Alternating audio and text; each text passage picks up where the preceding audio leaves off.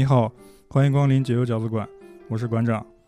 这是一档关注个体户生存和发展的节目，我们的口号是“全世界个体户联合起来”。那本期节目请到了两位嘉宾，啊，分别是 CC 和饼饼，他们都不是个体户。然后来，两位给大家打个招呼吧。嗨，大家好，我是 CC，我现在是在某厂做一个体验设计师。嗯，大家好，我是饼饼，然后我现在是在呃互联网做一个视觉设计师。然后好的，本期节目其实是呃非常特别的一期。首先，这是我这是我们第一次线下录音，然后我还找朋友借了设备。第二点比较特别的是，这是我们第一次三人录音，啊，之前几次都是我们一对一的一个访谈。然后我这一次非常忐忑，感觉也有点紧张。然后这也是我们第一次请到非个体户嘉宾来做客，对。然后这里我简单讲一讲为什么，就是首先就要谈到我做这个播客的一个目的。第一对关键词吧，就叫目的和手段。然后我要不断的提醒，时常提醒自己不要跑偏。就是我的目的其实并不是做一个节目，我的目的是有朝一日成为一个个体户。然后录播客这个事情呢，对我来说，它只是实现目的一种一的一种手段。然后我会通过录节目的方式来跟一些真正的个体户嘉宾来聊一聊他们的经历，然后获取一些信息，开拓视野，让我看到更多的可能性。但我最终的目的并不是说把这个节目打造的多么好、多么成功，让多让多少人来听。啊，我主要的目的还是说，希望自己能借助这样的一个方式，最后变成一个个体户。对，所以从听众的角度，嗯，可能我跟很多人一样，都是希望嘉宾都是正宗的个体户，这样可以获取的信息量更大，看到的可能性也更多。那但人生其实是不能抄作业的，你不可能把某位嘉宾的经历原模原样的复制粘贴过来，总归还是要有自己的想法，路怎么走还是要自己选。然后，所以我们聊一聊第二个关键词，叫输入和输出。对我来说，前面几期节目基本都是在输入。我的身份更像是一个采访者，听嘉宾分享他们的经历和看法，确实开拓了视野，增长了见闻。但是只输入不输出是做不成任何事情的。嘉宾们的经历和看法，听完之后如果不消化不吸收，它就只是一些信息，可能左耳进右耳出，过几天就忘干净了。那所以为了达成我自己的目的，我必须把这些内容、这些信息内化，变成我个人的知识和智慧，这样才有助于我探索个体户的道路。就是，总之就是要补输出。那补输出的方式就是，嗯，围绕个体户以及跟个体户相关的话题，输出一些自己的观点。而观点是需要碰撞的，所以我不可能一个人就是来录音。嗯，还是要请一些朋友来交流。那么问题来了，那该请一些什么样的朋友呢？我在第零期的时候谈节目策划的时候也说过，本台主要会请两类人来聊天。第一类就是前面来过的这这种正宗的个体户。那第二类呢，就是。对个体户还感兴趣的人，就是他们可能还不是个体户，但他们对这个话题有兴趣。啊，这个时候如果还请个体户来当嘉宾，其实有点浪费资源。所以呢，最理想的人选就是请一些像我一样的个体户爱好者。啊，这也是为什么邀请 CC 和饼饼来来这里做客来聊天的原因。嗯，然后这里提到，我想提一提，就是我很喜欢的一个作家塔勒布，他曾经在一本书里面说过，未来包含在过去之中。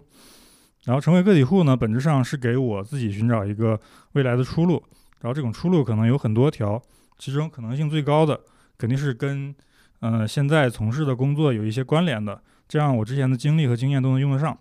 不至于完全从零开始。所以想要探索自己的未来，首先要剖析自己的过去。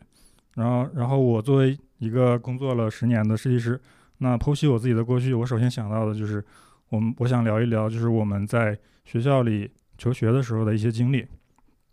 然后这个系列可能会聊几期，因为，呃，一个人的过去他是比较复杂的，可能很难在一两期节目就聊完啊。因为我们三个人都是学设计专业的，然后最后毕业之后也做了跟设计相关的工作啊，所以本本期的主题其实就想聊一聊，嗯，设计师的老师，就是回到我们的嗯大学时代，就是围绕这个老师的这个关键词聊一聊我们各自的一些经历。以及让我们印象深刻的一些老师，嗯，那我们可以先聊一下，就是大家各自是怎么走上设计这条路的。然后 C C 先说吧。那我就讲一下是怎么样开始学设计，如何走上设计这条不归路的。就是其实可能从很小的时候，呃，你你接触到的一些信息，或者说你家庭对你的教育，可能已经奠定了你会喜欢什么东西。但是呃，其实我家里啊，我爸妈他们当年都是学美术出身的。因此呢，我可能就是，嗯，我觉得我从幼儿园的时候就开始对画画很感兴趣了。但是，呃，可能因为他们在自己真正的职业道路上发现学美术这个东西它不是很好混，他也赚不到什么钱，所以我妈对我的那个教育一直是强烈的不希望我去学美术。强烈的不希望我将来有一天如果走上了设计之路，这这就会会不太好。所以，呃，可能我从啊小学、初中，当我在那个我自己的练习册上画很多那个卡通形象的时候，这这些行为都一直被制止的。然后我一直好像就是被引导着应该去考一个重点。初中，然后上一个重点高中，然后再去正常的参加高考，然后可能去选一个呃文职，呃就是文科的那种比较轻松的适合女生的工作，然后去毕业这个样子。但是呢，嗯，我就感觉呃，就是我自己的这个内心的这个诉求啊，我我喜欢学画画这个东西，它越被压抑，它越需要到一个时间点就释放出来了。所以我在呃本科的时候，其实我都还是学的日语专业，然后在我。念本科的时候，可能就认识了很多学设计的朋友，因为我我当时就是觉得这些人好酷啊，然后他们做的东西很有意思，他们上的课也有意思，反正要比那每天背单词那种日语课有意思多了。所以我可能本科很多时间都是跑到我们学校的设计学院去听课。就在这个过程中，我就觉得，呃，本科相对来说时间和也比较空闲，比较放松，所以就有很多的课余时间，我可能就用来自学一些，啊，自学去看一些和设计相关的东西，然后。到了某个节点，我忽然觉得，嗯，其实我我我有很强的欲望是真真正的去上设计课的，所以我就选择自己考研。然后大在大二的时候，我就开始有先去自己自学了一些手绘相关的东西，然后后来，嗯，也报了一些考研培训班。对，去去学系统学这个东西，然后后来到大三下学期、大四上学期的时候参加考研，然后就考到了我们学校的那个设计专业，从此就走上了设计的道路。嗯，我其实觉得我一直都挺顺的，就就好像没中间没有像 C C 中间有一些这样子的坎坷，或者是有一些这样子的阻碍，就是可能 我从小开始就是我就喜欢在。墙上画龙卷风，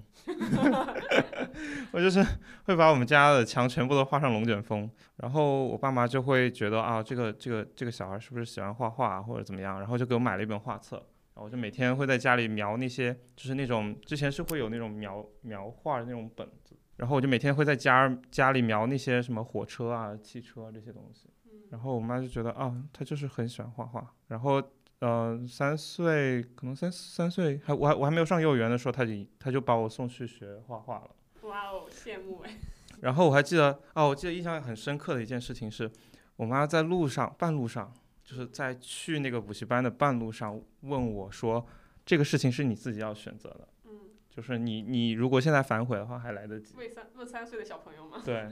好的。我我印象特别深刻，因为我就是然后。然后我就是，嗯，然后后来就去学画画了，就一直到，嗯，可能初中的样子。然后初中因为可能就是学业太忙了，然后也没有时间做这些事情，然后就慢慢的就就放弃了。然后一直到高中的时候，就快到高考，就是高二的时候，然后突然想起来有这么一件事情，我就说我想去学画画，然后我妈就说啊，那你就去吧。哦。然后我就学画画了。然后我记得当时就是。有两，就是当时去补习班的时候有两条路，有一条就是可能在，呃省里面去学画画，还有一条就是去北京，然后我妈就直接把我送到北京。嗯，就是我我觉得就是他们其实一直挺支持我的，然后，然后就后面就考上学校了呀，然后就在学校里面，但是我其实发现，在就是在真正读大学的时候，我发现就是设计是另外一回事情，然后。然后其实我一直在本科的时候都不太明白这件事情，就可能更多的还像是，嗯，去完成一个学业，或者是我要怎么说呢？就是一直不太明白这件事情到底是什么。然后这也是我为什么就会读研读研的原因，就是因为我觉得我在大学本科虽然这四年做了很多东西，然后就是非常忙也非常忙碌，每天都在不停的做东西，但是我其实不知道我做了些啥，然后然后我也没有时间去思考。就是每个作业都特别特别快，然后我就选择了去读研，然后跟了同一个导师，就是我的我毕设的时候是跟了跟了一个老师，然后我研究生就直接跟了他。在读研的时候，我觉得，嗯、那段经历让我真正的开始有意识觉醒了。就是我研二的时候去了，嗯、去了香钓鱼，然后就去了这些独立出版的地方，然后我突然发现有一批人，就是他们很善于去表达自己的感受和自己的想法，然后他们会把它做成一些优先取决于自己的东西，然后，嗯、就我就遇到了很多画插画的和那个和做独立出版的嘛，然后，然后特别是遇到了像是豆本这样的这样的印刷形式，然后自印这样的印刷形式，然后我就突然觉得自己平时在想的东西，其实只要当下对自己有价值，那这个做出来的东西其实就是有价值的。这件事情让我真正意识到，就是我的我的想法是有是有价值的，就是我的想法不需要被别人认可，它只要对我自己有价值，其实它就它就已经有价值了。这件事情对我很重要，就让我认可了自己。然后我在那段时间里面，就其实，在大四开始，然后一直到研究生，我接触了非常非常多的平面设计师。然后我突然意识到，平面设计师里面有很多的人，就是也是这样子的人，就是然后他们有不同的方式去做这样的事情。我那个时候就觉得啊，可能我得往这个方向上走，然后得做这样的东西。我跟你们俩的情况可能不太一样，我我能走上设计这条路，应该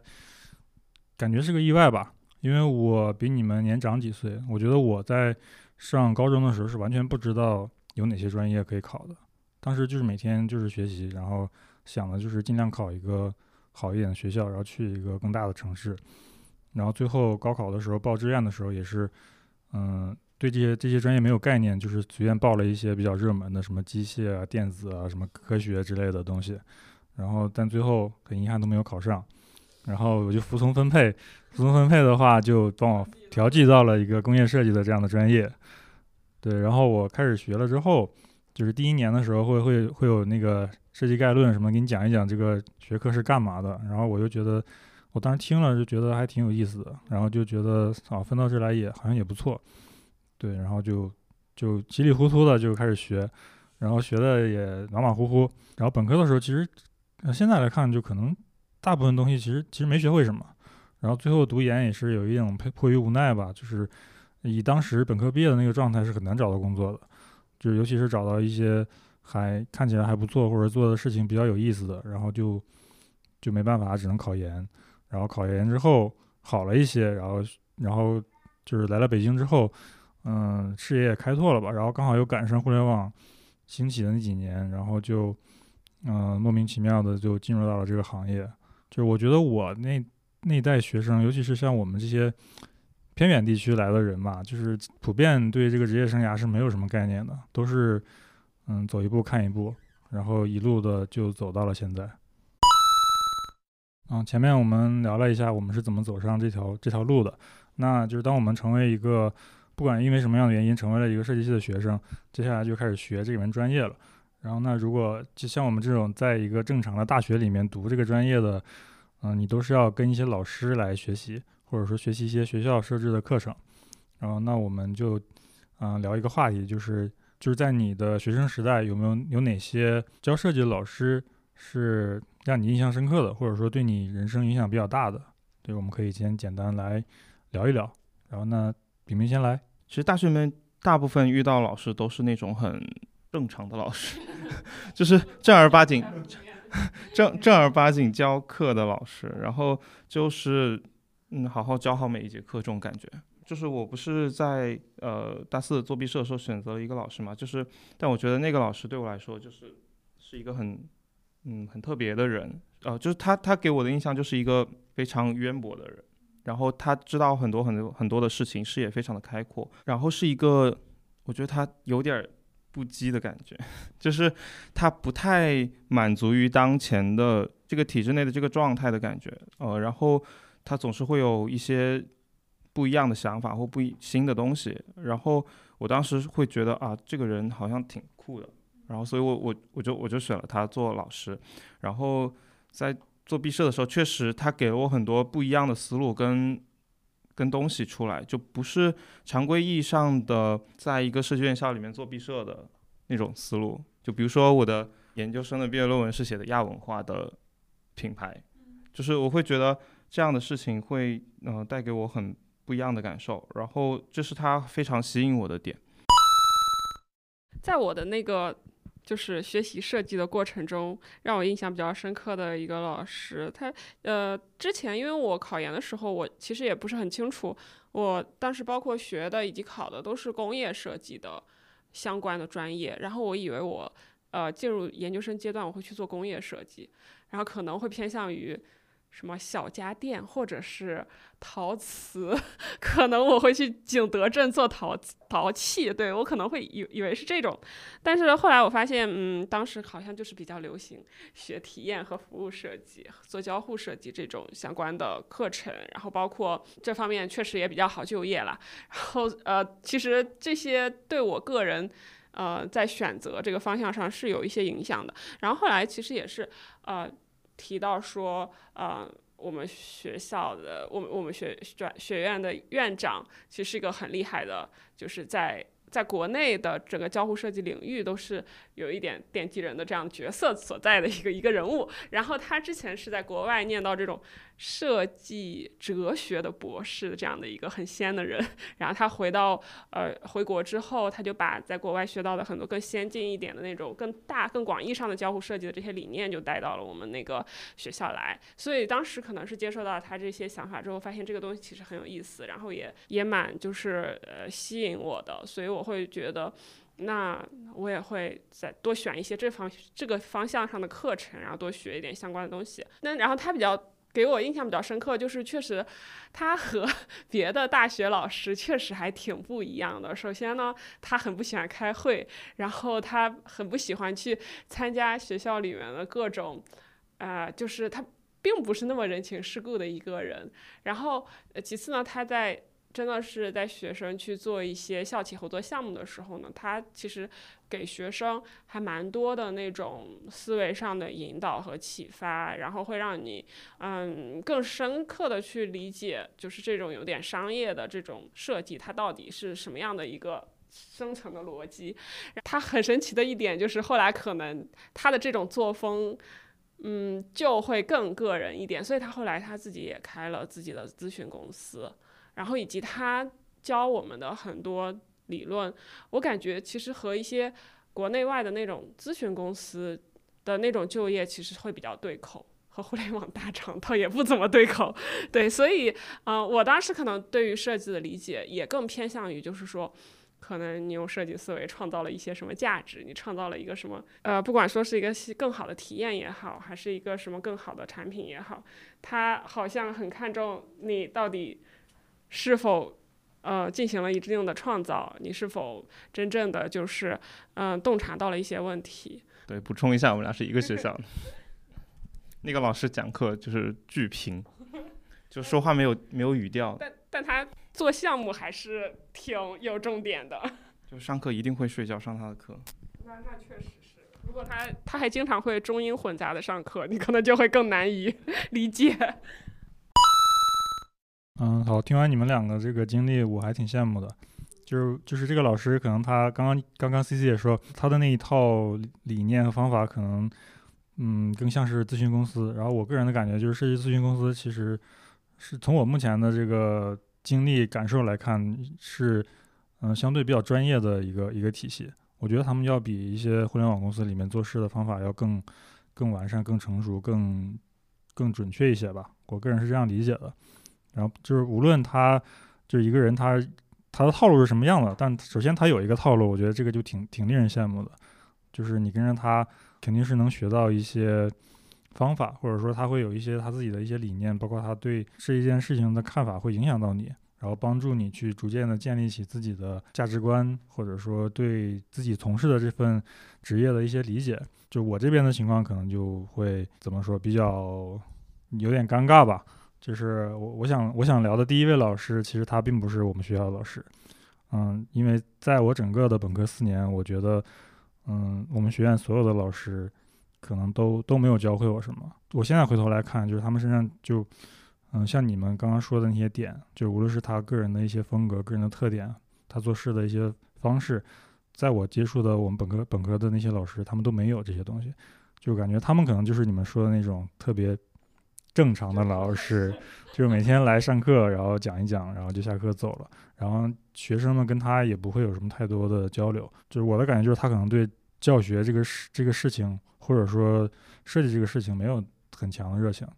然后大家就是得过且过的样子，但是我觉得这个可能是我当时学校的问题，就不是一个什么像样的学校，就是还是比较羡慕你们这种名校毕业的。然后，但是呢，在我应该是大三那一年，然后有一天我们学校来了一个清华大学的教授，然后设计学院的教授来做讲座，然后就是像像我们这些就是嗯学生嘛，都都比较感兴趣，就觉得听一听人家人家来讲的。跟我们学校老师有什么区别？有没有什么收获？然后就进去到我们学校大礼堂，几百个人坐在下面，然后听教授讲。然后那个教授整个给人感觉就是一个很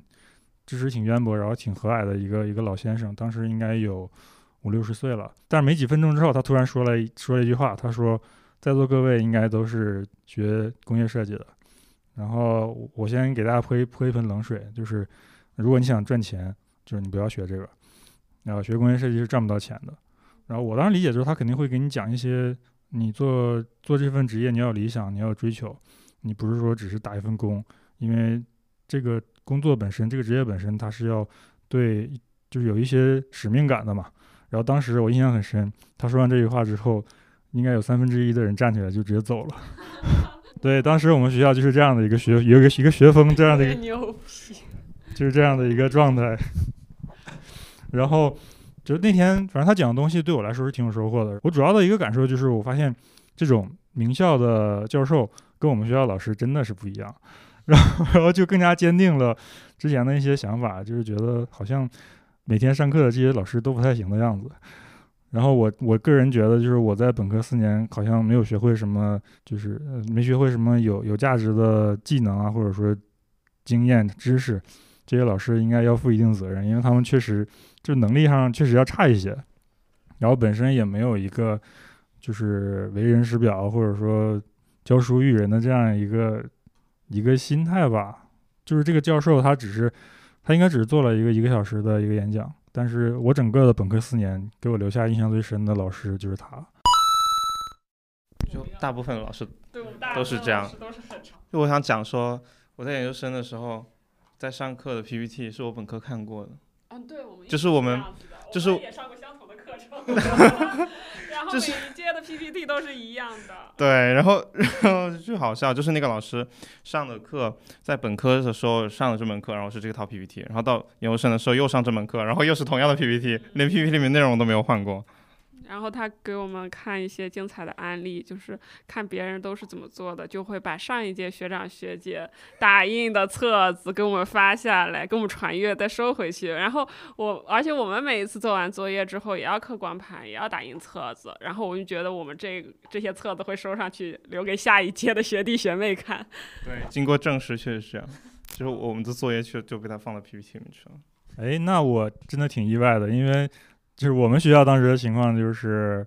应该是没有这个不存在这个情况的，因为上一届的学生的作业基本都留不下来，就是可能可能我们也会有刻光盘这个行为，但是刻了之后估计就是扔在那个教务教务处的一个角落里面，也没人管了。然后反正我们我们是没有学到上一届的学长学姐的作业的，因为他要展示一下他的优秀学生。对对，我可能就是我们那边好像没有什么优秀学生值得他展示。我就感觉你就没有办法要求每个老师他的那个职业的目标，他都是为了教书育人。我觉得可能只是老师整个职业中的非常非常小的一部分。那你看很多初中小学老师，那每天上课把作业发把把昨天收上来的作业发下去，然后让教室左半边的同学改 右半边同学的作业，他其实也是相同的逻辑。然后还会在上课的时候不停的跟我们说，你看这个这个学生他最后去去去了哪儿。然后开了工作室，然后 啊，现在做的怎么样啊？就是这样。聊到这儿，我突然想到了前段时间，就是我在公交车上看到了一个视频，就深圳的公交车上那个视频质量还挺高的。我有时上下班会很关注。然后那个刚好是一个人在讲，就是深圳接下来的高等教育的一个规划。然后他提到说，接下来可能会建六到七所大学，就弥补一下深圳在这方面的一个缺失吧。然后也在说整个的教育体制正在改革。然后他提到了一点，就是说很多高校已经开始准备，就是教师嗯合同制。就原来我们说教师是有编制的，尤其是大学老师，他基本上是一个很很稳定的，相当于铁饭碗的这样的一个职位。然后这个可能就会导致有一些人他可能有点不思进取，然后就会出现那种很敷衍的，就是比如说把把这个作业传过去，然后然后类似这样的情况。对，然后但是改成合同制之后，肯定会就会出现，如果你教的不好，或者说你你不够那个投入，或者是学生对你的评价不高，那你可能就要面临要走人的这样的一个风险。我看到这个消息的时候，我还我还挺挺欣慰的，就是我有点就是羡慕现在的年轻人，就是他们可以经历一个这样的一个时代。如果这个真的变成这样了，就老师卷一卷，我觉得挺好的。就是大家可能就是真的使出一些本领来，然后你作为学生也能嗯多学到一些东西。对，然后也想听听你们俩对这个事儿的看法。怎么说呢？不可否认，就是很多人想要去做老师，就是冲着他是铁饭碗这件事儿去的。那可能就是这种改革肯定会使这样子的一部分的人减少嘛。我觉得这也是一件好的事情。但是它具体真的到底就是学生的满意度到底能够占到这个老师考核的多大的比重呢？就是这个东西它是否真的呢？最终反馈到教学质量的提升呢？甚至说是对接到就是学学学生的这个就业率的提升，我觉得可能还我不太清楚它具体的规则，所以我还会有点存疑啊。但是我觉得还有一点是，呃，作为学生的时候，你很难去评判这个事情，就是那个老师教的好或不好，其实你是事后可能过了过了很久，你才意识到这个事情的。就是你可能在确实，比如说你呃在读研的时候看到一份重复的 PPT。可是当时可能也不会觉得这是一个多大的事情，就会觉得啊，这是一个可能是一个很正常的事情吧。然后只有到到真的经历完这个阶段之后，你才会发现，我就是从里面学到了什么东西，或我就是从里面浪费了什么东西。我觉得这个可能得事后才知道。所以其实即使是让学生去评判这件事情的话，其实很大程度上也很难评判得出来。我是这么认为的，因为就比如说我开举那个例子的那个老师，其实。他经常还是很受喜爱的老师排名里面的人。我能理解你们俩的说的这个事情，就是后面当具体执行这个政策的时候，肯定会有会遇到一些问题，就是比如说，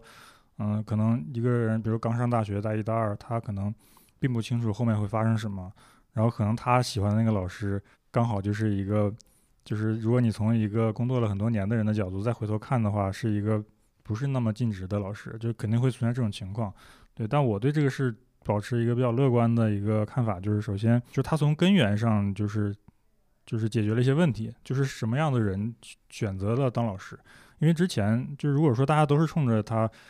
铁饭碗这个点去的话，或者说我并不是追求教书育人，或者说我并不追求在这个领域里面有有多多深的造诣，然后我就是想图他能放寒暑假，然后那个工作稳定，然后不用担心衣食无忧等等这些东西，然后。冲着这个去的话，就很很容易会出现一些，就他并不是这个这批学生里面最优秀的那一批人去当老师。因为我之前一直有一个比较可能有点偏激的一个看法吧，也也也也可能跟我自己的一些经历有关。我是觉得，在我上学那个时候，留校当老师的都是那一届里面水平最差的，或者说是也不是说水平最差，他可能水平还可以，但是他对这个专业。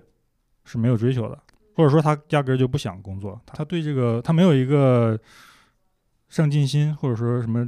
事业心，对。但我是觉得老师作为一个职业，他也应该像其他职业一样，就是就像你做一个商业设计师一样，就是你还是要有一些基本的职业职业操守的，你要不断精进你的业务能力，然后你要有更多的思考，然后把自己的这个事这块事情做得更好。但老师也应该是这样的，所以说。从这个角度，我是希望老师能通过一些方式就是卷起来。那如果说我们搞成了真的搞成了合同制，或者说通过一些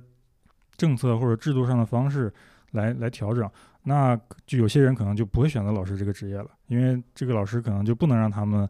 嗯享受那种非常的无忧无虑，然后就完全不操心，就很很舒适的这样的一个生活了。然后这样的话，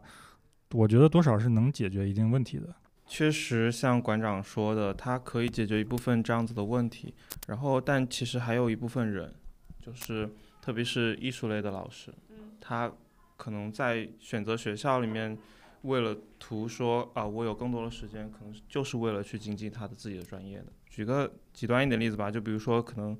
呃，搞艺术的吧，哦，就那他有更多的时间可以做自己的工作室，他就可以更多的时间去创作。其实有一部分人是图着这个去的，然后，嗯，我是觉得其实这样子的老师，他有可能他在教书上并不是那么的。并不是那么的擅长，但是他自己的作品或者是他自己的人所带来的那些东西，其实也是可以给学生一些正向的支持的。我觉得我呃就是大四选的那个呃那个那个专业老师，其实就是这样子的人。就是我觉得他选择老师，其实就是为了想要去避免那些过多的乱七八糟的社会上的那些东西，让他能够更安静的能够待在那个环境里面。然后他有更多时间可以去看书，更多的时间可以去研究他的东西。我觉得这个也是他吸引我的那一部分。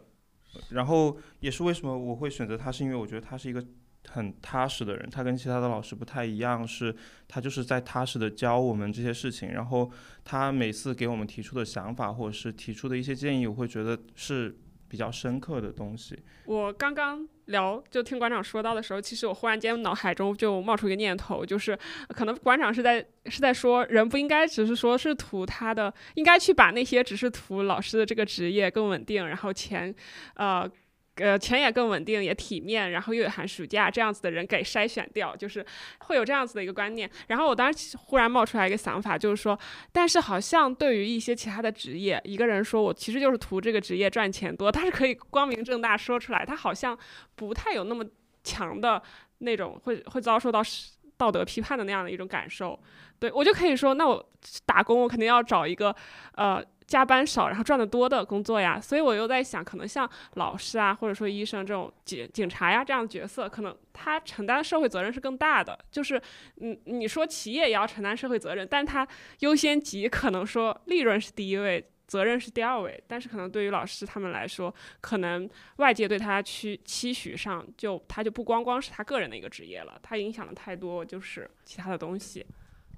对，我也想补充一下，就是这是为什么我们开始会觉得说啊，有一些老师他就是很正常的教书，但他没有达到我们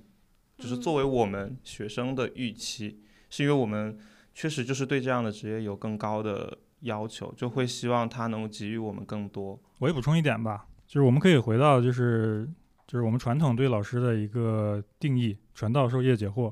可能这是一个老师一个好的老师他要做的三件事情。然后我我之所以对就是现存的或者说之前的一些教育制度有有很大的看法，主要原因就是首先传道我们就就不用想了，肯定就没有几个老师能能上升到这个这个地步。对我觉得刚刚炳明说的那个老师那位老师可能就是有一点这样的感觉，就是可能他并不能教给你一些技术上的或者说技能上的东西，但是你跟着他，你就会能感受到他对这个他自己的一些追求，然后让你。有一个比较正确、比较健康的这样的一个观念，对我觉得这样挺好的。然后呢，后面两点就是授业解惑。我我之之所以就是觉得，就是要把一些动机不纯的人筛除掉，主要就是因为一旦这样的人进来了，他很可能是连授业解惑都做不做不好的。这是为什么呢？因为他他自己其实也不怎么会。然后那他他都不会的话，他怎么授业呢？然后如果他比如说我。我我就是我随便做一个数值比例，假设说我刚入学的时候，我的这我的那个专业战斗力是十，然后就是我的老师，比如说我有一个六十六十分的老师，那他显然他就可以把我教得很好，就至少我跟着他学，有朝一日我可以变成一个六十分的学生。对，那如果说这个老师很厉害，他是一个八十分或者九十分的老师，那我跟着他就会得到更好的发展。但假如果说这个学生他就是一个，假设说他是我们学校的某一个学长，然后跟我一样每天学的也不怎么样，然后最后浑浑噩噩蹭到了毕业，最后留校当老师，然后他的水平可能是二十，就他就比我多十，然后他多的这个十点，可能我自己看看书我也能补上来。那你说我跟着他学，那我能我能学到什么呢？对吧？我有什么困惑他也解不了，对这个就就我觉得就就不太好嘛。还有一点就是我们之前的大学老师其实。有一个问题就是，都是你要么读一个硕士，要么读一个博士，然后毕业之后进入学校，然后它的问题在于，就是尤其是，嗯、就是艺术那个相关的专业我，我不清楚。但是我觉得设计专业这样这样的问题很大一个问题就是，这个老师在成为老师之前，他是没有做过设计的。就很多他其实他就是在读书，然后可能也会有一些项目，但这些项目其实他并不了解市场是是什么样的，然后这个真正的社会是什么样的，他就是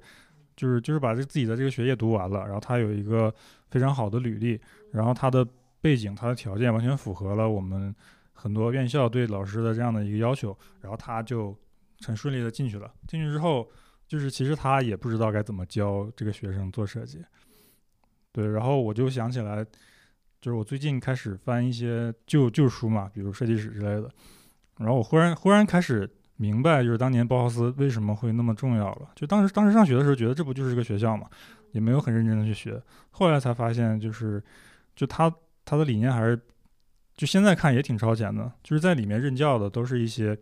已经有过很多作品，然后非常成熟、非常水平非常高的设计师了，然后他们回到学校里面去教学生。那他在教教书的时候，他就会就是我觉得他就完全符合传道授业解惑这三点，就是因为他是真的能教一个学生做设计的。所以我是觉得以后就是尤其是像我们这种实践性比较强的学科，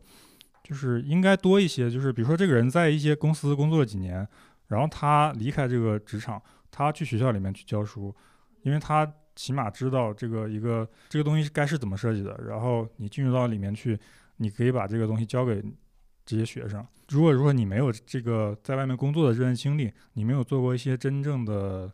事情，就你的学历再高，其实你也你也不知道该怎么教这个学生。然后等到这些学生毕业了之后，他可能还是要进入一个公司，然后由这个公司分配给他的一个导师或者一个前辈，或者是一个上级来指导他，你要怎么去做这个事情。这个就可以可以聊一聊我我之前曾经有一个机会被我放弃了，就是在我研究生毕业的时候，然后家里给我联系了一个说可以去某一个大学去当老师，然后当时我非常果断的就拒绝了。然后我当时觉得我我这样的人是做不了老师的，因为我觉得我自己也没有学得很明白，我觉得还是要去外面公司里面打工去历练一下，或者学习一些真正的专业的技能。然后，但是我现在我最近就是感觉，尤其是刚刚我我我提到我刚刚那些想法，我会觉得可能我我以现在的这样一个身份，如果某一个大学给我一个机会让我去给他讲一讲课，我会我会觉得我很有信心。我觉得我能比他们学校里面的大部分老师讲得好，或者说我讲的东西应该是对学生有有意义的，因为我知道他们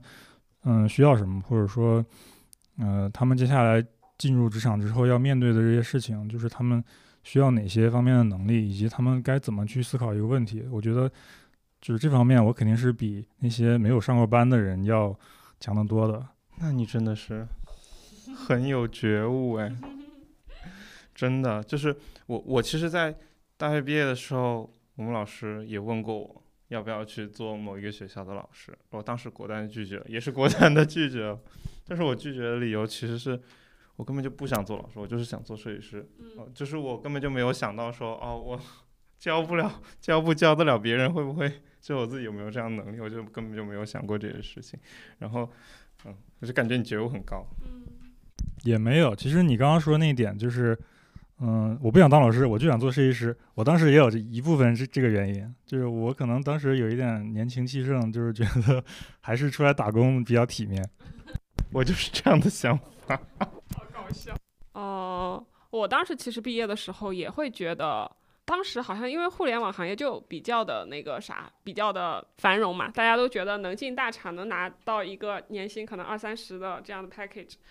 谁会愿意做老师呢？对，当时可能对，真的风风气是这样子。但是其实我在我在我本科毕业完之后，也呃大概考完研考完研成功之后呢，我就交了两年的手绘，主要就是考研手绘啊。我就觉得这种老师的类型，他可能就像工具书一样，他就是非常明确的，就是我是这么考研考过来的。然后我在考研的过程中，其实我也学了各种乱七八糟的课程，有的靠谱，有的不靠谱。然后我自己梳理了一套我觉得可能还比较靠谱的，然后我希望教给大家，就大概是这样子一种定位。然后我在教的过程中呢，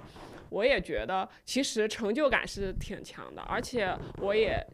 我和我的很多学生后来都就是微信很好的朋友，可能嗯，至少就加了几十个人吧，都有吧。然后，但是我后来为什么没有选择继续？就是说我在这个机构一直去教下去了，我就不用那个啥了。其实我当时会觉得，只是单纯的做一个考研教培，它好像能对人的帮助是非常有限的。就是它，它就是一个很应试的东西。你如果特别想考研，考这个学校，我会告诉你这个学校它的大概的逻辑，它很内部的一些可能相对内部的一些东西。然后那这个东西它就是不断的重复重复，然后你学完之后这套东西就截止了。这个工具你到底怎么用它？你到底是在人生哪一个阶段去用它？你用这个东西到底对不对？它其实啊也不一定是对不对，到底适不适合你？我觉得它可能都是有待商榷的。你说到这个，我也想到了一个考研辅导班的老师。就是他应该是，嗯，就是除了那个清华那个教授，他是另外一位给我留下印象深刻的老师。他他同样也不是我们学校的老师。就当时我在准备考研的时候报了他的那个课，然后就是他在当时在这个领域里面是也也是小有名气的。然后每年都有很多的非名校的学生通过上他的课，然后听他的辅导，然后最后顺利的考上了就是。就是我后来要考的这所学校，然后他就是那所学校毕业的，然后我在听他的课的那个过程中，就会感觉到他就是明显水平比我们学校那些老师都高很多。但是，但是他当时很年轻，他是他的本职工作是一个汽车设计师，当时他可能二十多岁，就刚刚毕业没几年的样子。然后他做这个辅导班，一方面就是是为了，主要是为了赚一些钱。我觉得他是一个对这个设计特别有追求、特别有热情的人。他肯定是需要，比如说他想要。出国多走走看一看，或者甚至再去深造，然后甚至说遇到了一些特别好的机会，然后他就是能抓得住嘛，所以他可能开销比较大。然后他通过办这个考研班来赚一些钱，然后因为他当时他本身的工资就挺高的，然后再加上每年办办一次这个这个班也能赚不少钱。然后当时给我留下的印象就是，我觉得就是一个非常让我向往的人，就是我觉得一个设计师应该的样子。不是说你赚多少钱，而是你整个人散发出的那种魅力，就是你对这个专业的一些嗯知识的把握。然后就是学生有有了一些是一些什么问题问你，你就可以非常明确的解答。然后他对那个考研的这个事情挖掘的也比较透，就是你上他那个班就真的能学到很多东西。然后就是在学校里老师根本就不会给你讲的。然后我之所以会提到他，是因为还有另外一个人是他的同学，就他们两个是同届的。然后他们两个人就是对差别非常巨大。这个老师呢，毕业之后去做去汽车公司做设计师，然后还辅导我们考研。然后他的同学就是另外一个人，就是来到我们学校，成了我们学校的一名老师。然后他就是一个非常普通的老师，感觉他他每天就是那个状精神面貌有点涣散，就是毫无激情。然后你听他讲课挺容易睡觉的。然后因为他也是刚刚来学校没多久，他的那个职称也不高。当时可能还是助教，分给他的课程也都是一些比较无聊的课，然后整个人在学校里面就是非常的没有存在感。当我后来得知他们俩曾经是同学的时候，我就我就对这个事情有了一些，呃，就是就加加深了我之前的刚刚我说的那些看法吧。就是我会觉得，就是一届里面最优秀的那个人，一定是去出去企业里面去当当设计师，然后那些 没有什么追求的人，可能最后。留下来教老师，当老师教教我们，然后这个一代又一代，就是每一代都是这样的人留下来去教下一代。那我们，我当时非常悲观，我就觉得，那到我们这一代又是那个不太行的人留下来当老师，然后一代一代这样传下去，可能最后就是这个肯定不用说进步了，肯定是一一直在退步的。就 是我可能有有另外一个想法，就是我刚刚突然可能蹦出来一个想法，就是是不是可能大学的老师跟其他的。老师是不太一样的，就是，就比如说像考研班的，或者是像呃小学、初中、高中这样的老师，他们就是很认真的在教课本上的东西，或很认真的在教某一件事情。但大学的老师可能除了说我这个专业里边可能有这么一本书，或者是我有一些这样的课程的安排之外，他自己所带来的这些东西，是更多的是帮助帮助学生去。建立他自己的一些价值，或者是他认同的一些东西，就是因为我因为我觉得可能在大学这个阶段里面，至少对我来说是让我树立价值观的这么一个过程。我觉得我可能在初中小学，就初中高中的时候，我是没有价值观的，我不知道这个世界什么样子，我也不知道人是什么样子的。可能从大学开始，才慢慢的知道了有有这么样一些事情。然后我觉得可能这些老师会觉得他好或者不好，可能也有很多这样一方面的东西，就是这个人本身他是一个什么样子的人，他可以帮助你认识这个世界上面的一些东西，或者是让你看清楚你自己的一些追求。然后另外一个想讲的就是，可能相比于老师来说，学校可能更加的重要，就是或者说这个平台可能更加的重要，就是这个平台是帮助你说你可以去获得更多的东西。就比如说，可能我在读研的时候，其实我研一就把所有的课全部上完了，然后还有一些跟本科重复的课，其实我根本什么都没有学到。但是从研二开始，我就出去了嘛，然后就见到了更多的更多的事情，然后我觉得那个东西才是。对我来说更更重要的，或者是我能够更丰满自己的东西，所以我觉得可能对于对于那个从学生这个角度上来说，可能学校这个平台对于我来说，可能比老师就在大学这个这个范围里面，可能更加的重要一些。我刚刚听炳明说完，我忽然发现，就是我跟你们俩的是一个反过来的状态。就是你们可能是在本科阶段有很多的收获，学到很多东西，然后读研的时候，就是研一很快的就把课程都读完了，然后就出去实习去见识外面的世界了。然后反倒是这个读研期间并没有让你学到一些是所谓的学校可以带给你的东西。但我这边可能刚好是反过来，我觉得我在本科的时候就是可能夸张的说吧，就是什么都没学会。然后等到我读研的时候，我开始真正的学到了一些我觉得有价值的东西，然后包括也接触到了几位，就是我觉得就是水平很高，或者说可以对我进行一些传道授业解惑这样的老师。然后其中一位就是我，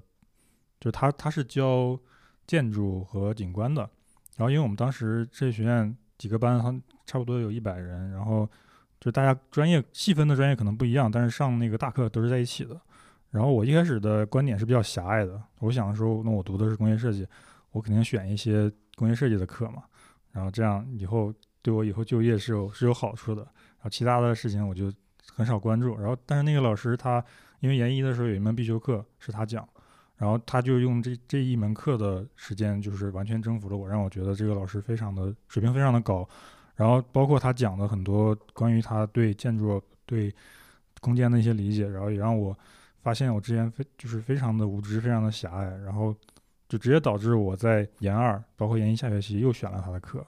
然后就是那是第一位让我觉得就是从从学习知识或者说帮你建立一些正确的对这个专业对这个行业的理解，能有正面意义的这样的一位老师，然后我到现在也非常感谢他，然后我我跟他其实也没有什么联系，但是一提到这个老师这个话题。我会非常清晰的浮现出这个老师当时的样子，然后真的很感谢他。对，然后我想到另一个点，就是可能那个学校里面那个环境跟我们外面对很多事情的评判完全是不同的标准。我记得我那个上就读研的时候嘛，因为我们学校好几位老师，然后我当时是我就是带我的那个导师，他是他是当时主管教学的一位副院长，然后平时也会上一些课，但是他主要的工作其实还是在学校里面。然后其他有一些同学，他们选的那个老师是在外面有工作室的，有自己的公司。然后我当时很羡慕就是这样的同学，因为他们在那个实习的时候会，就是他们不用去外面投简历找实习，他们可以直接跟着自己的导师，然后去做一些很具体的项目。然后就是从这个学习技能或者了解行业上，就明显是比我们要怎么说近水楼台先得月吧。当时很羡慕他们，觉得嗯，就包括之前有一种朴素的这种。这种观点就是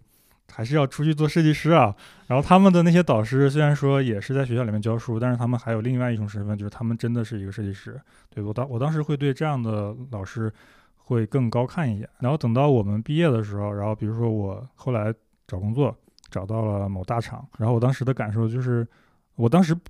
有点有点没有意识到，但后来就是事后我反过来，我我最近几年开始想，就是当我。去跟我的导师说，我说我那个拿到 offer 了，我要去那个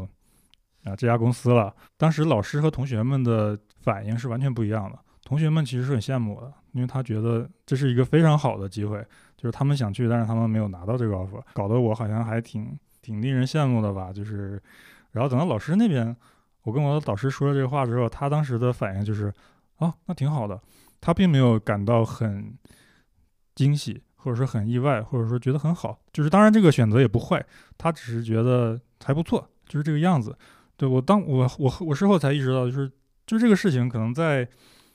在我们这些学生或者说在一些求职的求职者的眼里面，会觉得就是你都有这样的一个机会了，你你应该珍惜啊，或者说你应该觉得很开心。但是在老师眼里面，他会觉得就是你也只是打一份工而已，就是可能他有很多话当时想跟我说，但是没跟我说。他可能觉得以我当时的那个状态，我理解不了。就是我当时的心态还是很还是很朴素的，就是觉得一个年轻人如果要有追求，就是要出去去企企业里面做设计，然后就是要搞一些真正能落地的、真正可以就是能接触这个商业社会的这样的一些事情。但是可能我的老师他。当时就看透了很多东西，但是他没有跟我说这些，他只是觉得啊还可以，那你去吧，好好工作。就我突然想到，就好像我想到我在学校里面学到了什么，就我想到我学到了很多套路，就是我学到了很多做汇报、做 PPT，或者是就是你怎么去，嗯，从最开始，然后到最后面去去输出。的一整套的流程跟框架，然后，但那整整套东西其实是我们在不停的做作业、做作业、做作业的过程当中，不停的看上一届的作业中学到的，对 学到的。但实实际上，我虽然很不想这样说，但实际上我就发现，在公司里面这一套东西就是很大程度上是不太行的，因为就是很多部分都是意淫的部分，也可能你经历的公司太少。嗯，对，有可能。然后。对，然后然后前面的那部分，嗯，比如说你设设置的那些那些东西，其实都是你自己的想象而已。不太行指的是什么呢？我有点没理解。就是太就是那一套东西就是很学院派，所谓的学院派，就是非常理想化的东西。你认为的这个东西可能会这样去发展，或你认为的它这样的推导逻辑应该是这样子的，或者是你觉得可以从一个比如说很。对，对，怎么样切入它，其实都是不太行的，因为它实际上是不成立的。这个真的是只有在工作之后才能够意识到的一些事情。但是我就觉得，其实它这种东西会有点类似于咨询公司，就是你可能有些，你只是帮助可能企业它有一个问题要解决，但是可能它的产品思路它不是这样去解决的，它可能就是，嗯，有一套那种非常成熟的这个用户的体量啊、商业空间巴拉巴拉的这种东西，然后一步一步出出来的。但对于一些可能你要去把，假设说你把这个活外包给一个设计咨询公司去做。他们可能就是切一个角度给你搞了一个运营活动，然后你说这个东西它到底能不能就是以产品的维度去解决，可能是没有办法解决的。但是他们仍然能做出来一个非常有创意、非常成功的一次营销。比如说，可能对于商业设计，就是商业商业上的设计来说，比如说交互或者怎么样东西，然后就前面一定会有个。商业，商业版 那个就当没有吧，那个东西。什么什么什么故事图那些，就是这一整套流程，就是这一整套流程是固定的，你一定会有这这些这些这这些步骤，但实际上每一个东西都是经不起推敲的。然后包括视觉，就是呃就是就是视视视觉或平面设计，就是到最后就一定会有各种各样的乱七八糟的什么周边产品拓展那种乱乱七八糟贴图，这这这一套都 VI 是吗？就这这套东西其实就是很扯的，但是其实在学校里面，你就会认为这是一个，这是一个非常正确的，包括你会觉得它是一个很系统性的思维或者怎么样，然后，然后包括老师其实都是在教这一套东西，就会觉得啊，你前面就是应该怎么做，一步一步按照这样来，然后最后推出了这个东西。其实这也是为什么我会觉得啊，那些老师就是很正常的在教这些东西而已。然后，但有一些老师他他就是真的会告诉你说。你遇到这些问题，你就是应该要怎么去解决，或者是你应该用什么样的思路去面对这样的事情？嗯嗯，我记得我们当时巨搞笑，有一门课程，然后因为我们可能不知道是老师教的比较浅，还是我自己学的比较浅，反正我的感觉就是我们要做一个作业，然后我们要把它排成一个册子，我们第一页就要放这个什么方案的一个。一个梳理，第二页就要放一个用户调研的模板，第三页就要放一个什么同理心图，第四页就要放一个用户旅程图，第五页就要放一个什么？对，就是就这种东西，它其实就把这个工具就给你罗列出来，但你这两张图之间你压根儿一个逻辑联系都没有。然后后来我找实习的时候，我就发现。哎，这个东西就是我一开始我就是就是大家都是同质化作品集出去找实习，然后自己都讲不明白自己这个东西是个啥。然后后来实习了一段时间之后，我就发现，哎，这个这个这个什么用户旅程图一点用都没有。我又重新做了一份作品集，把这些模板全给改掉了，然后我又去投实习。然后当时有一个，我记得当时有一个那个。呃，网易的一个组长跟我说，我之前就看过你的简历，你这次还不如之前那版呢，然后就特别搞笑。然后后来哦，后来我我又重新做了两个项目之后，我又改了一遍我的作品集。然后我又投了他，然后是他第三次他才约了我面试。他说第二次他看过我的作品集，还不如第一版。然后，对，然后但是他那个，但是我真的有一个过程，就是因为我后来在企业去实习的时候也做了一次，就是从用户访谈、用户旅程到方案推导的这样的一套一套项目。但是它中间是有它自己的逻辑在的，就是你的问题是怎么收集来的，以及它到底怎么发散出去，在最后怎么选择哪一个方案。它是有自己的那那一代的联系在的。如果当时学的时候只是单纯的我要把这些工具全部都用上，那肯定是推不出一个设计结果的。嗯，所以说为什么我有一个旗帜鲜明的观点，就是我希望能有更多的有工作经历的这样的人去回学校里面当老师。就像你刚刚说的，其实可能学校里面教的套路跟你在企业里面用的套路是一个套路。就大家其实师出同门，或者说都都是从一个源头来的。如果你单看一张图，或者说一一段话的话，描述这个方法，它可能是一样的，给你一种这样的感觉。但是实际上，就是真正的应用起来是完全不一样的。就是比如说，你是一个没有做过真正做过项目的人，然后你在学校里面把这套东东西学会了，然后你拿出来用，你会发现效果特别不好。然后，但是你在公司里面，然后你真的跟一个项目，然后严格的。就非常严谨，大家有有同事配合你，然后大家一起去把这个流程走完，然后你会发现它中间是有它的逻辑在的，它是能在很多环节真的帮到你的。我我是觉得这个学校的教育跟跟真实的这个世界是有脱节的，因为学校里面老师嘛，他都是很多年没有接触外面了，他可能拿到的还是好几年前的一些旧的知识在在教学生。然后他也不能很及时的去了解这个世界上到底发生了什么，因为变化太快了嘛。这个时候其实需要一些，就我觉得每隔几年都需要这个学校都需要从企业里面吸收一些人进来，就告诉他们说，可能这些人这些人他未必是真的是那种业界特别顶尖的人才，但是他只要经历过一些事情，然后很认真的、很耐心的把自己的这些这些经历、自己掌握的这些知识分享出来，然后就能帮助这个学校。就是往前再跟一步，就是你不至于脱节的太太太远，就不然的话，你就会可能二十年前教的那些东西，二十年后还在教，然后那你学会了之后，可能你出来之后也用不上啊，就很尴尬。然后我想起一个特别搞笑的事情，就是我也不知道是说搞笑还是很悲哀，就是我们在就我在上大学的时候，我们本科四年，绝大多数同学的那个课程作业都是先有效果图后有草图。我也我也想起来一个，就是就是很好笑的事情，就是我们每年的毕业设计，就是一个创意市集，就是各种各样的周边产品。就我刚刚说这个事情，真的不并并不是一个开一个玩笑，是真的我切身的经历。就是很多人都是，就是老师也在教你说，你这个正常的一个套路是什么样的。首先你要你要有一个创意，然后有创意之后你要去分析它，然后你要研究这个市场，研究用户，然后一番研究之后，你决定我要做一个这样的方案。然后你开始在你的本子上画一画草图，说我，然后开始进行初步的创作，然后从里面选择一个你比较满意的方向去细化，然后最后定稿了之后，你把来到电脑上给它建模渲染，然后最后排成一个很漂亮的这样的一个产品设计方案，然后拿出来给大家讲，说我我做了一个什么样的设计。但实际情况是，大家前面比如说，比如这个这个作业一个月做完。前面三周可能都在玩，就根本就，根根本就没有看，然后到最后一周感觉时间来不及了，然后开始，开始就直接开电脑，开电脑，然后去网上搜一张图，觉得这个不错，可以用来抄，然后就开始建模，建了模之后渲染，然后渲染之后拿出一个效果图，然后。这个作业就算到这一步，其实就算可以交了嘛。然后他为了把前面那些步骤补完，然后对着这个效果图 画几个草图，然后来一个逆向的解析工程。然后画完草图之后，然后再去编一些就是我前面的一些理念。然后我这个调研了哪些人群，然后就凑一个作业，然后拿去那个课上汇报，然后给大家讲。就你不用说，大家都能感受得到，就你肯定是先有后面那个图，然后才去补的前面那些部分。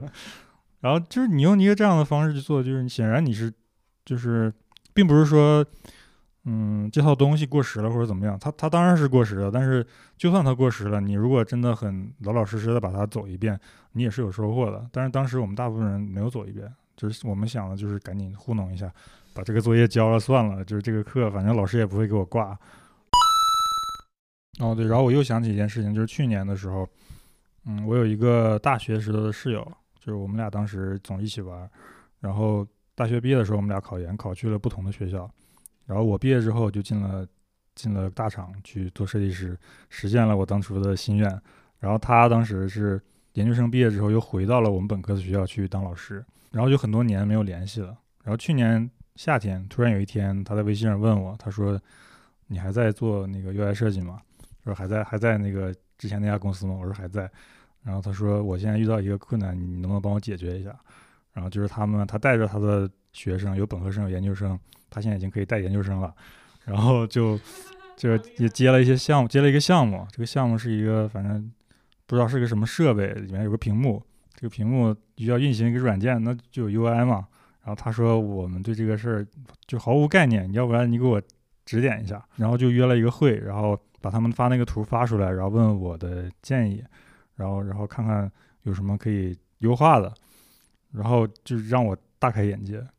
就是彻底颠覆了我之前的很多想法，因为我之前一直在一个比较头部的大厂工作，然后我每年接触到的这个毕业生都是非常出色的。就是我我当时有一个错觉，就是设计系的学生一年比一年更强，因为我们部门每年来的这个新的新人都会比去年更强，就尤其是跟我当年对比，我会觉得就是以我以我当年的那个状态，我现在是简历肯定筛不过的，我根本就没有面试的机会。然后我就一直觉得，可能好像我们国家的这个设计教育好像变好了，就欣欣向荣，大家水平真的提高了。但当我给我这个之前的这个同学去辅导他的学生做这个项目的时候，我发现他们那个那个水平还停留在我十年前的那个水平，就挺震撼的吧。就是我本来以为，就虽然说我之前本科学校并不是什么好的学校，并不是什么有名的学校，但是我我以为经过了这么多年的发展，就是大家应该都成长了很多。但是没想到，就是他们就是还是这样的一个状态，就是你在这个学校里跟着老师学会的这些知识啊、技能啊，你出来之后仍然是处于一个不可用的状态，就是跟我当年的情况是差不多的。但我当年的情况比较好的是说，我可以是一张白纸毕业，然后进到一个公司里面，公司来培养我，然后给我分配一个就是很厉害的导师来带我，或者说在做项目的过程中，我可以跟着整个项目组来学习。但现在现在这个大环境，其实从几年前开始就很卷了嘛。就如果你想进一些比较有名的公司，甚至说你都要有一些海外留学的背景，然后你才有机会进入到最后的这个面试环节。然后你的作品集大家也都也都非常的厚，非常的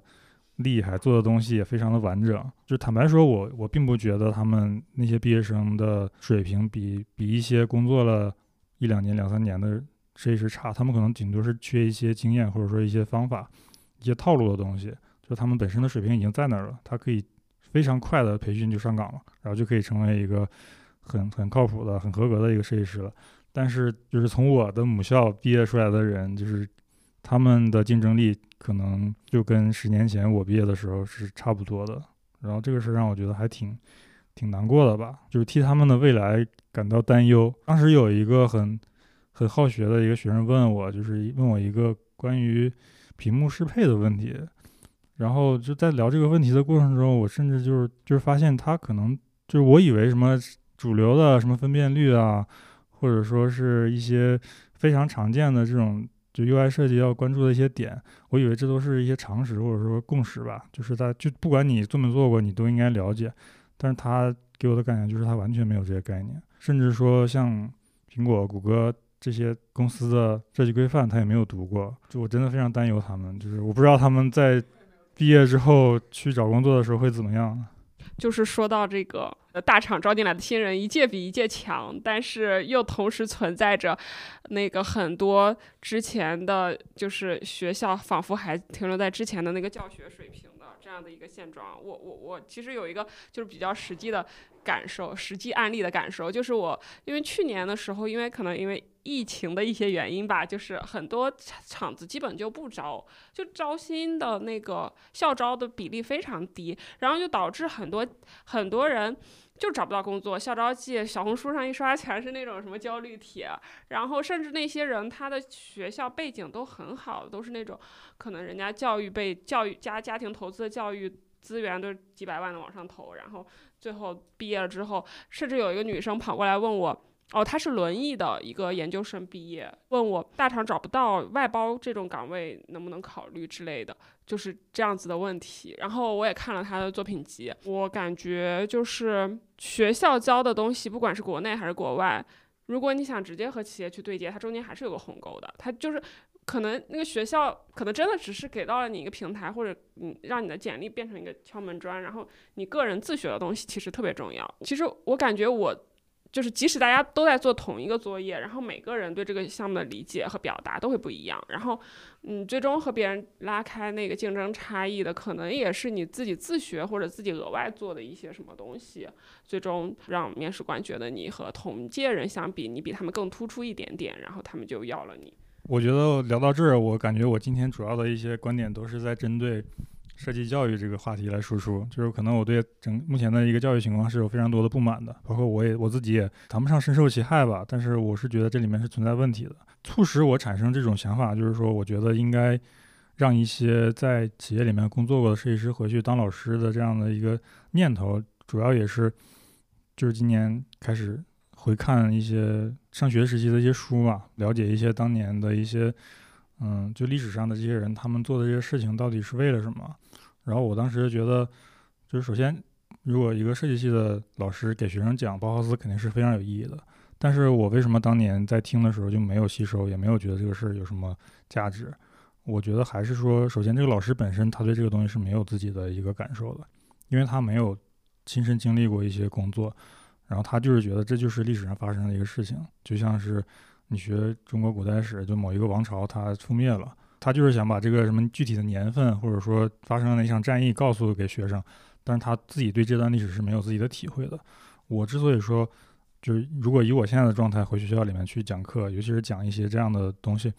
我会觉得我自己能比很多就是毕业了就留校当老师的人讲得好，是因为我自己是有很多很多这样的看法的。就比如说，如果说让我去给学生讲。讲包豪斯那一段的历史，包括他是怎么怎么样的，就是设计理念。然后我最近也买了一些书，去我想深入的去了解一下当时这些人就是是怎么看待这个事情的。就是首先你要让你的学生明白，就是你做设计是是为了什么，为了谁。就是包豪斯是一个典型的，他是有一些政治立场或者说阶级倾向的。就是他鼓励的是说我们做一些大家都用的用得了的、用得起的这样的产品。然后我服务的是世界上最大。最主要的那群人，就是他们可能不是贵族，不是有钱人，但他们也有那个，他们也应该有有条件，有有资格去享受一些更合理的这样的设计。对，然后我觉得这个背后其实是有很很强的这种责任感或者使命感在的，是因为这些东西让我觉得设计师这份职业或者说设计这个领域值得我们做下去，就是这个是我们这个行业的一个意义所在。就是责任重大吧，然后我觉得就是你当老师的话，其实也是一个责任很重的这样的一个角色。就如果你自己对这些事儿是没有体会的话，那你在给学生讲的时候，那就一笔带过了。可能他最后记住的顶多就是一个名字，或者说一个年份，然后发生个什么事儿，但是他自己没有什么触动。他可能需要毕业了之后工作了几年，然后发现。比如说有一天他做了一个需求，这个需求就是老板一拍脑袋定的，然后他们下面执行的人验证了很久，也觉得这个好像没什么意义，但是也没有办法，只能做了。做了之后上线之后发现效果确实不怎么好，也也没啥没啥用。然后他可能会开始反思，说我我做的事情到底是为了什么？我到底是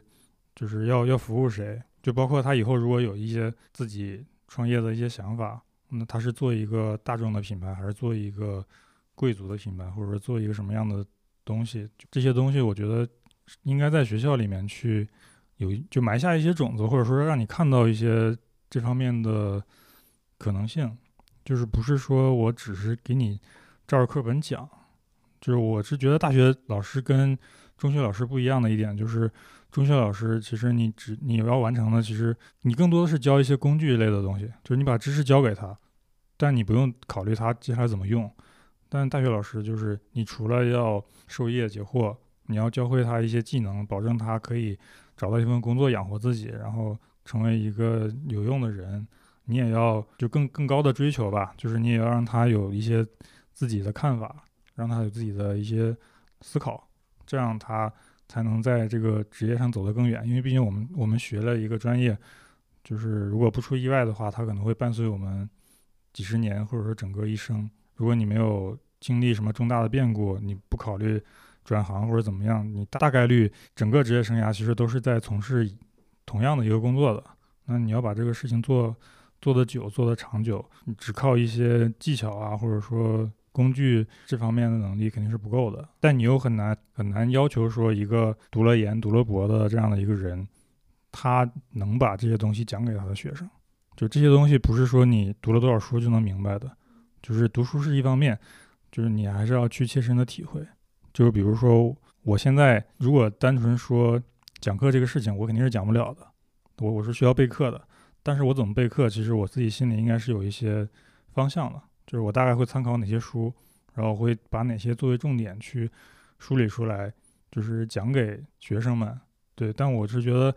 可能你一直，如果你一直处在那样的一个很很安全、很很稳定的一个环境里面，每天就是上课，